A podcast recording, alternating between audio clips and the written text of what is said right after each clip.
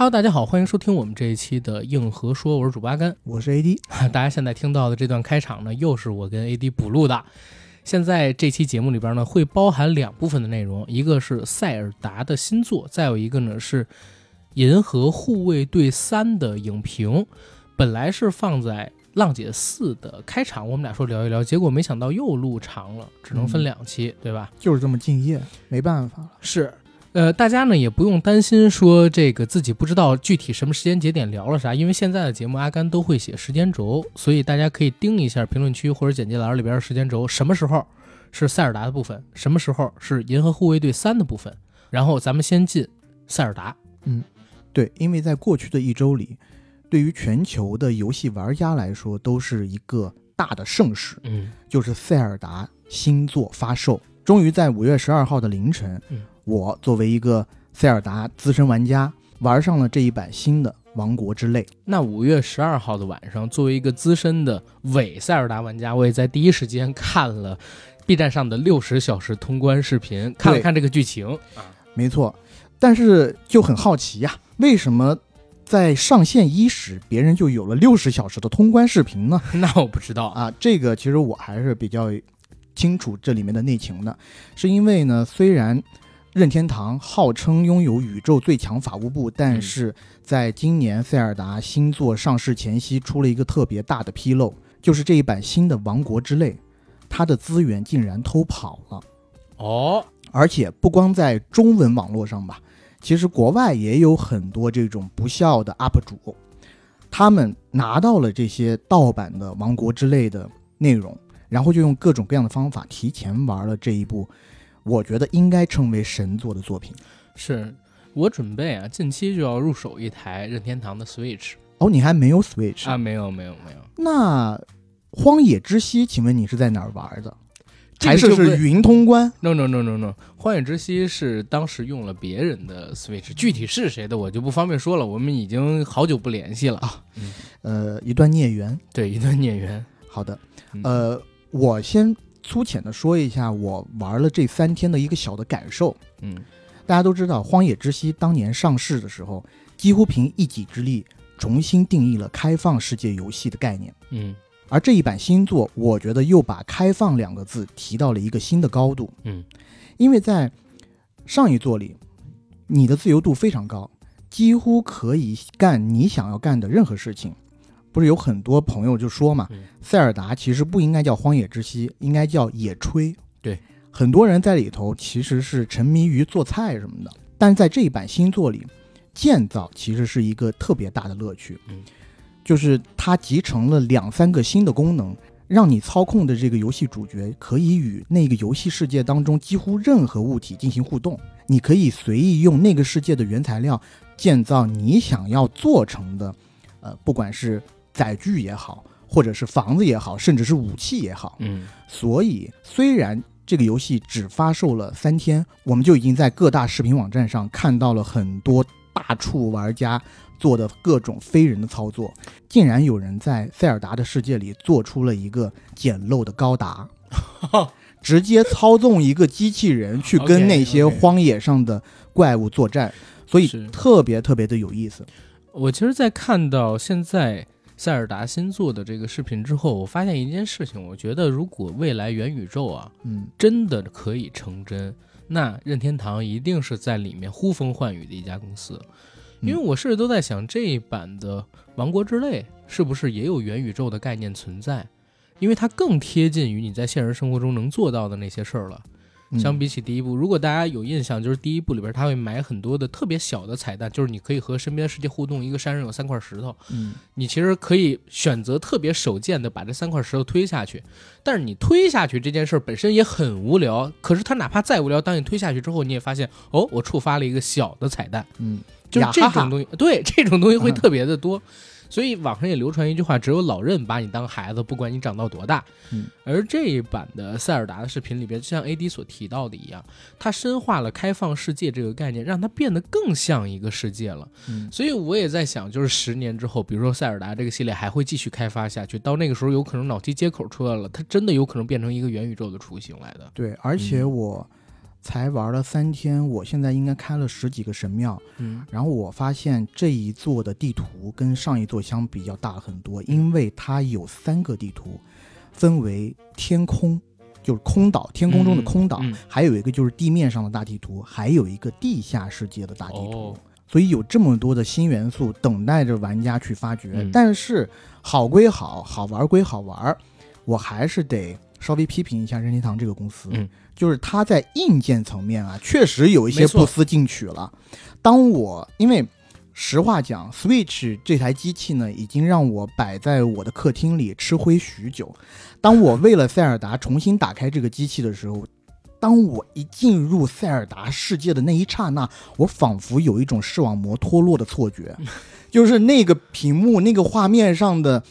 锯齿和棱角，那个模糊度，让我好像在玩十年前的一款游戏。我讲真，就是为什么我到现在都没有 Switch，就是因为首先我之前有一任前女友，她有这个东西，我们俩一起玩。后来呢，我想买一个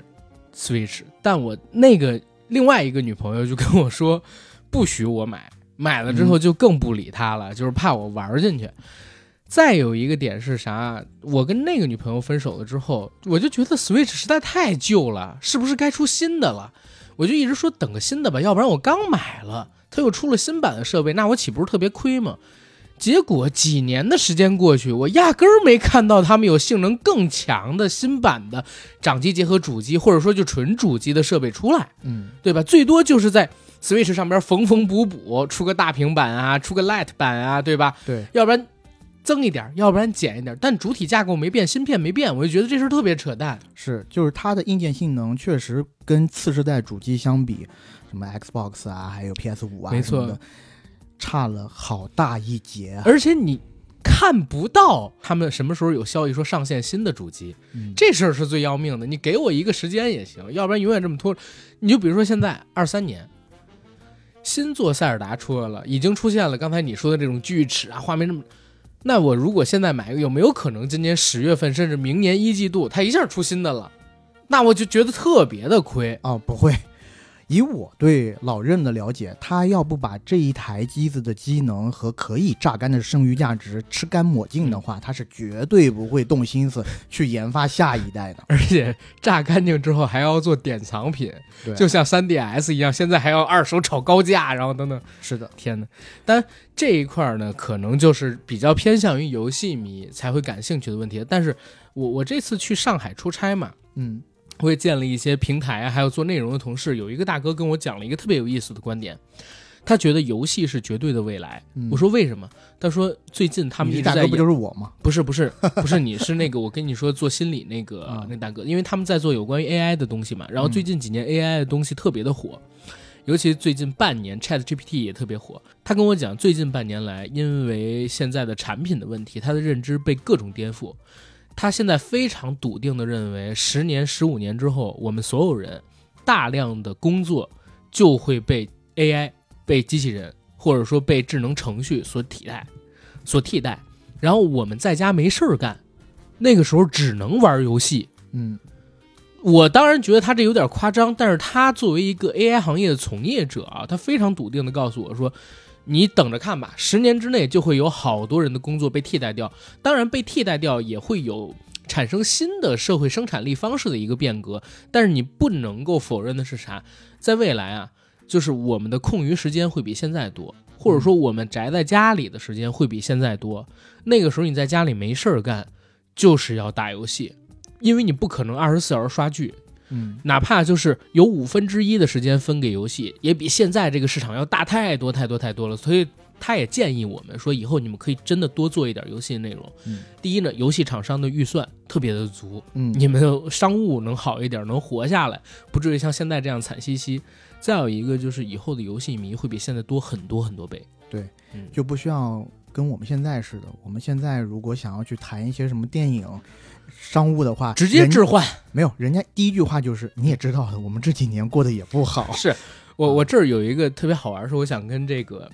呃大家说，就是大家很多觉得我们硬核的商务多，但我明确地跟大家讲啊，如果大家有看到专访两个字的，或者说对谈什么两个字的，基本上我跟 AD 是赚不到一分钱的，嗯甚至有的时候就是我跟 AD。呃，非常高兴，人家大咖来到我们的节目里边，我们还会给人家送一些小礼物啊，然后那个基本上都是没有任何收入的，那个就是为爱发电了。或者就是其实我们想扩大一下自己的影响力嘛，是，或者说就是我们想结识更多的有能力的人，所以我们有的时候也会用我们的节目跟人家去做一个沟通，帮他们宣传宣传，打立一个比较好的关系。嗯，对。当然，这个就是题外话了。然后咱们现在回到塞尔达，还有什么要补充的吗？其实也没什么要补充的，因为本来呢，我是和阿甘想商量说，这一期咱们要不做塞尔达吧？因为确实作为一个重度游戏玩家，塞尔达我觉得是在 GTA 六这个游戏出来之前最让我感到兴奋的游戏界的盛世了。但是呢，无奈我和阿甘盘算了一下，觉得我们两个人在游戏方面的储备不如我们在。电影、影视方面的储备这么多，所以呢，也是想说，呃，看看咱们听友中间是不是有能人，如果有对塞尔达系列很了解的，嗯啊老玩家的话，或者有资源认识对塞尔达特别了解的朋友，嗯，可以跟阿甘联系。对，然后我们之后也会酌情做一期跟塞尔达相关的内容。是，希望这个事儿能成型。好，塞尔达的部分聊完了，咱们来进一下银护三。我先简单说一下我的感受啊，《银护三》这个片子，我是在很早两周之前还是一周半之前看的，总之就是临上映前那一两天吧，看的点映。然后我看完了这个片子，我觉得确实是好看的，而且呢很热闹，里边也有特别多的彩蛋，音乐用的也好。但是，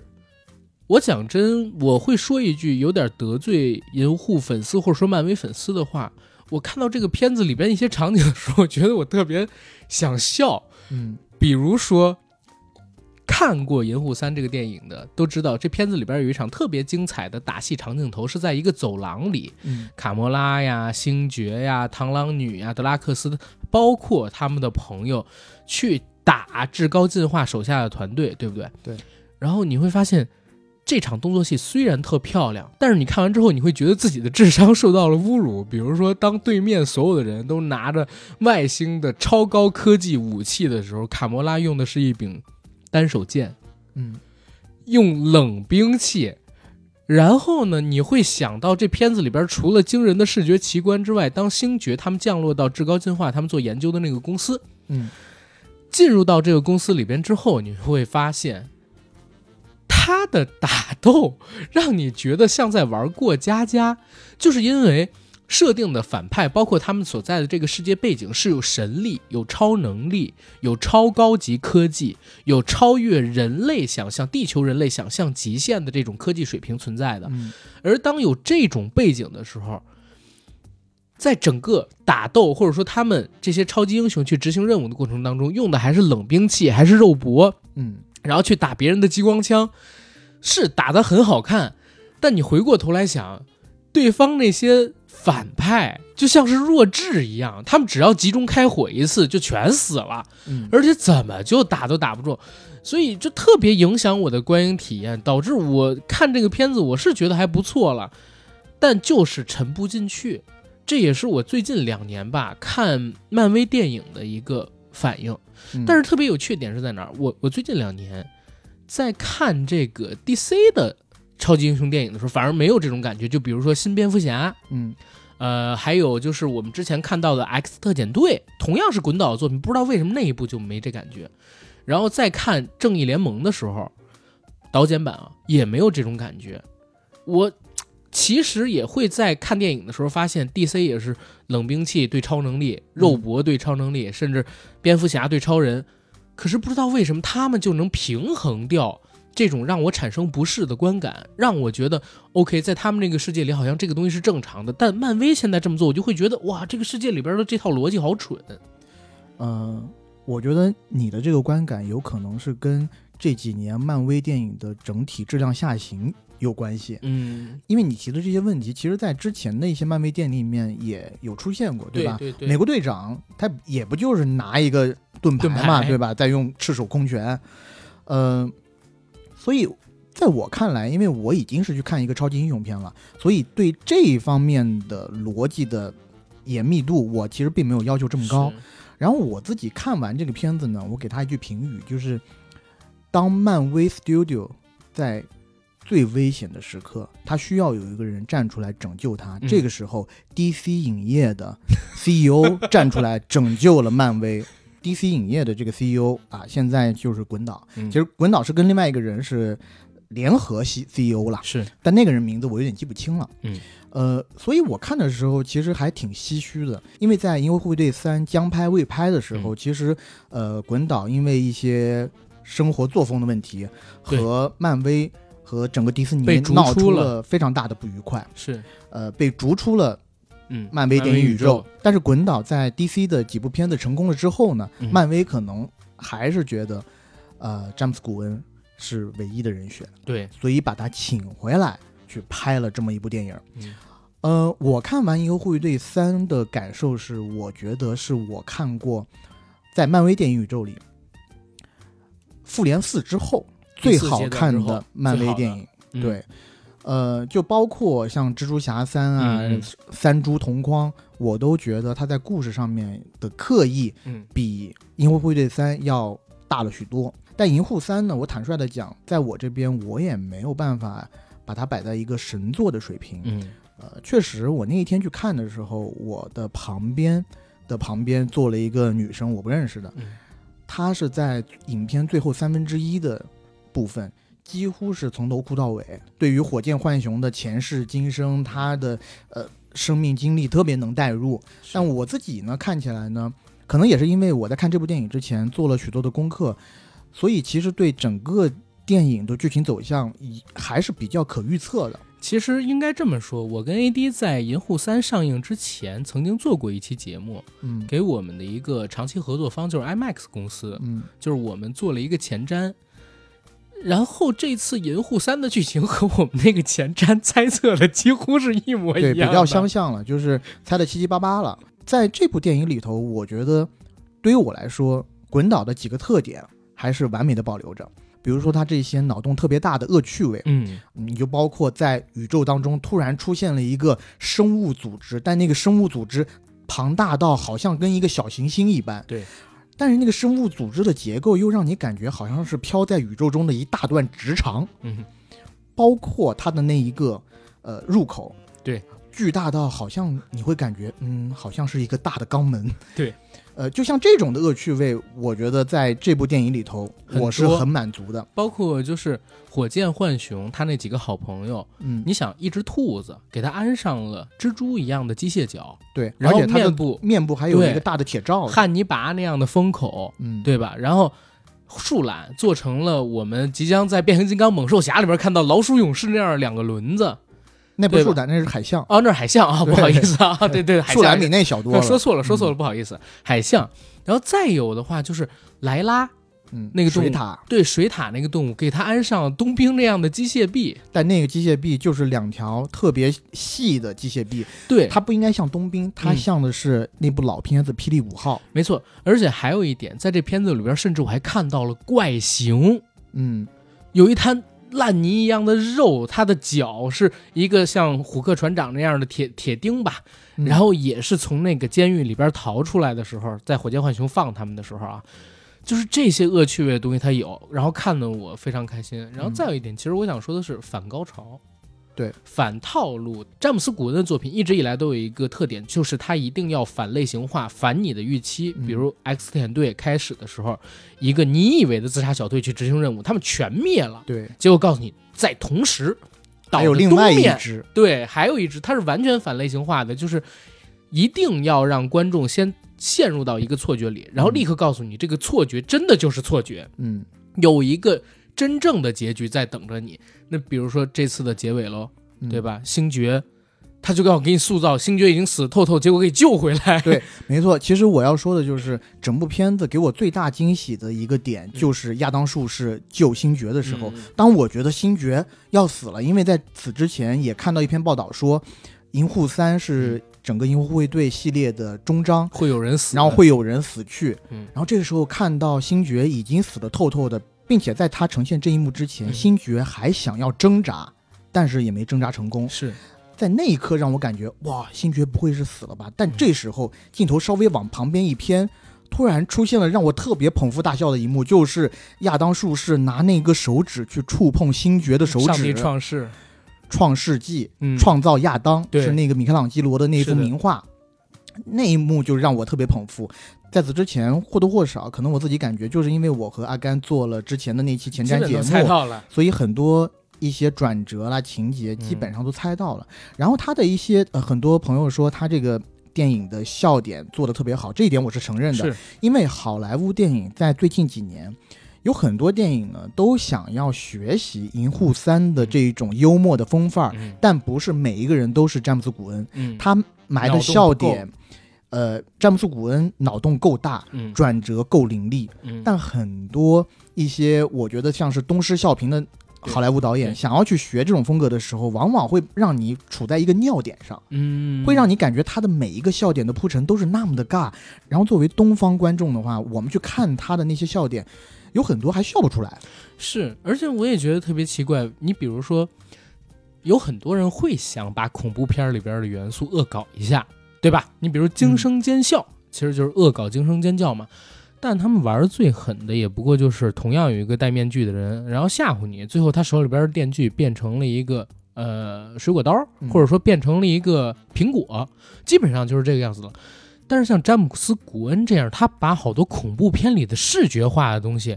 缩小之后萌化，然后配上那种特别可爱的音乐，完全淡化掉恶心跟呃，也不能说完全淡化，还是有一些恶心的，但完全淡化掉恐怖感，反而给你制造出一种反差的喜剧。对，这个真的是导演天分哎。嗯，你说的这一点让我想到最近一个动画片，是呃《超级马里奥兄弟》，啊，那里头有一幕，其实它是致敬路易吉鬼屋的那个游戏里头，嗯当路易吉和很多的像什么企业国王啊那些人物都被抓进了库霸的碉堡里，对，然后被关在一个个鸟笼子里，吊在一大片岩浆的上方的时候，嗯这时候就出现了一个特别萌的人物，好像是一个小星星还是一个小精灵一样的存在。他在鸟笼里就用特别萌的声音讲一些特别消极的话，就说啊，我好希望现在可以死去呀、死去是所有人唯一的出路。然后所有的那些特别可爱的其他生物就会骂那个小精灵，就说你他妈别说了。就这一幕会让我觉得特别有意思。是这个确实在我之前看很多詹姆斯·古恩自己的电影里头的时候，他会有出现。对，呃，但于我来讲，就《银护三》啊，如果詹姆斯·古恩最近的两部作品来比的话，《X 特遣队》我觉得我会更喜欢是吧？啊、因为他会更新奇。对，《银护三》毕竟是。做到第三部了，嗯所以我会感觉有一些笑点还是比较可预测的，尤其比如说，当星爵、卡魔拉还有星云率领着那五个人的小队嗯进到至高进化的总公司里的时候，嗯他其实是在跟那么一两个呃，能算是前台小姐嘛，嗯，就是和那控室的那些程序员吧。对和那些程序员女生进行互动的时嗯候，其实他有一些笑话并没有那么响。而且我会觉得这部里边星爵比前两部更聒噪，嗯，就是他确实话太密了。其实稍微少一点的话，可能节奏还更好一些，也说不准。嗯，嗯，是吧？反正这部片子里面，我比较喜欢的就是火箭浣熊它整个回忆线的塑造，嗯因为我们知道在片子的前三分之二，它几乎都是以一个半死不活的状态躺在病床上的，对，然后所有火箭浣熊的戏份都是通过回忆嗯来给你回述的。嗯呃，也正是因为这一点，其实你看完整部片子以后，你会感觉，哎，火箭浣熊其实是这部片子当仁不让的主角，是的，他并没有被喧宾夺主掉。嗯所以这一点我觉得是处理的很好的。嗯然后我自己不喜欢的一点就是跟阿甘差不多，就是他的反面角色刻画的比较样板化。你就说至高进化好了，他其实就是一个彻头彻尾的坏蛋，对他其实没有那么的复杂。而且当火箭浣熊再一次干掉至高进化的时候，其实好像也没有那么困难。嗯，所以整个反派的压迫感对于我来说没有到那么强。是的，他的反派塑造于我来说，我好像都没有感觉比那个征服者康要更征服者猛一点。征服者康他就是复联五的大反派，他俩肯定不是一水平。但是呢，你又能看到他轻松的压制了亚当，嗯，亚当被他轻松的压制，就像拿捏小孩儿一样给他拿捏了。是，结果就简简单单，就是这个片子，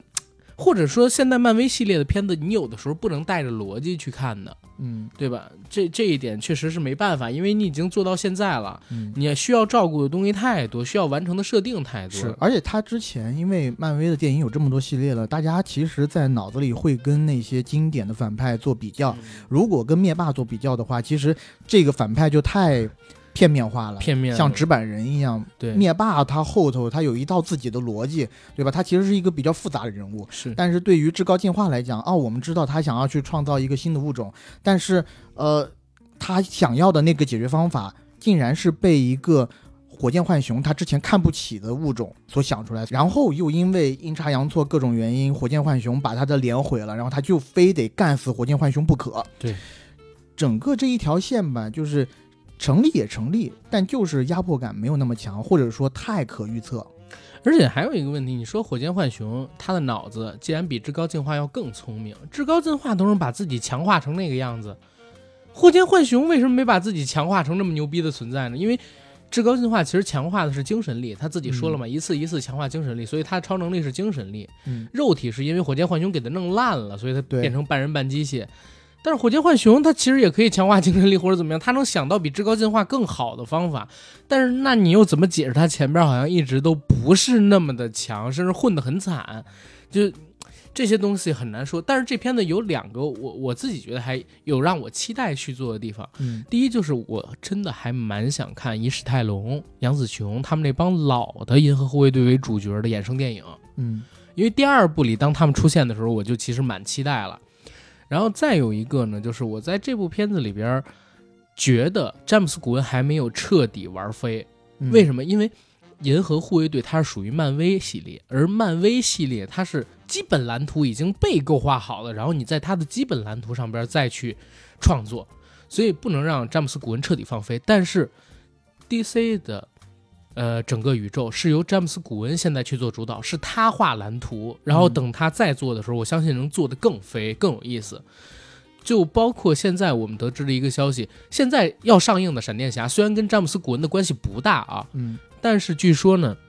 也提了一些意见，由詹姆斯·古恩。然后这版片子的口碑也在外围这边已经出来一些了，非常非常的好。据说也是打通整个时间线，然后老的蝙蝠侠、老的神奇女侠电视版还有电影版的闪电侠，他们结合到一起，各种时间线全部给你重启。那个还是我挺期待的，就是想看看他主导下 DC 宇宙能产生什么样的变化。嗯对，嗯，对于我来讲，在这部电影里面有两个新加入的角色，其实也不算新加入的角色了，在之前其实都有描绘，但是在这一部里面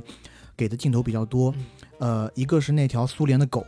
啊，对，啊，那个狗其实挺有意思的，而且到最后它的精神力简直已经夸张到比尤里还要有理，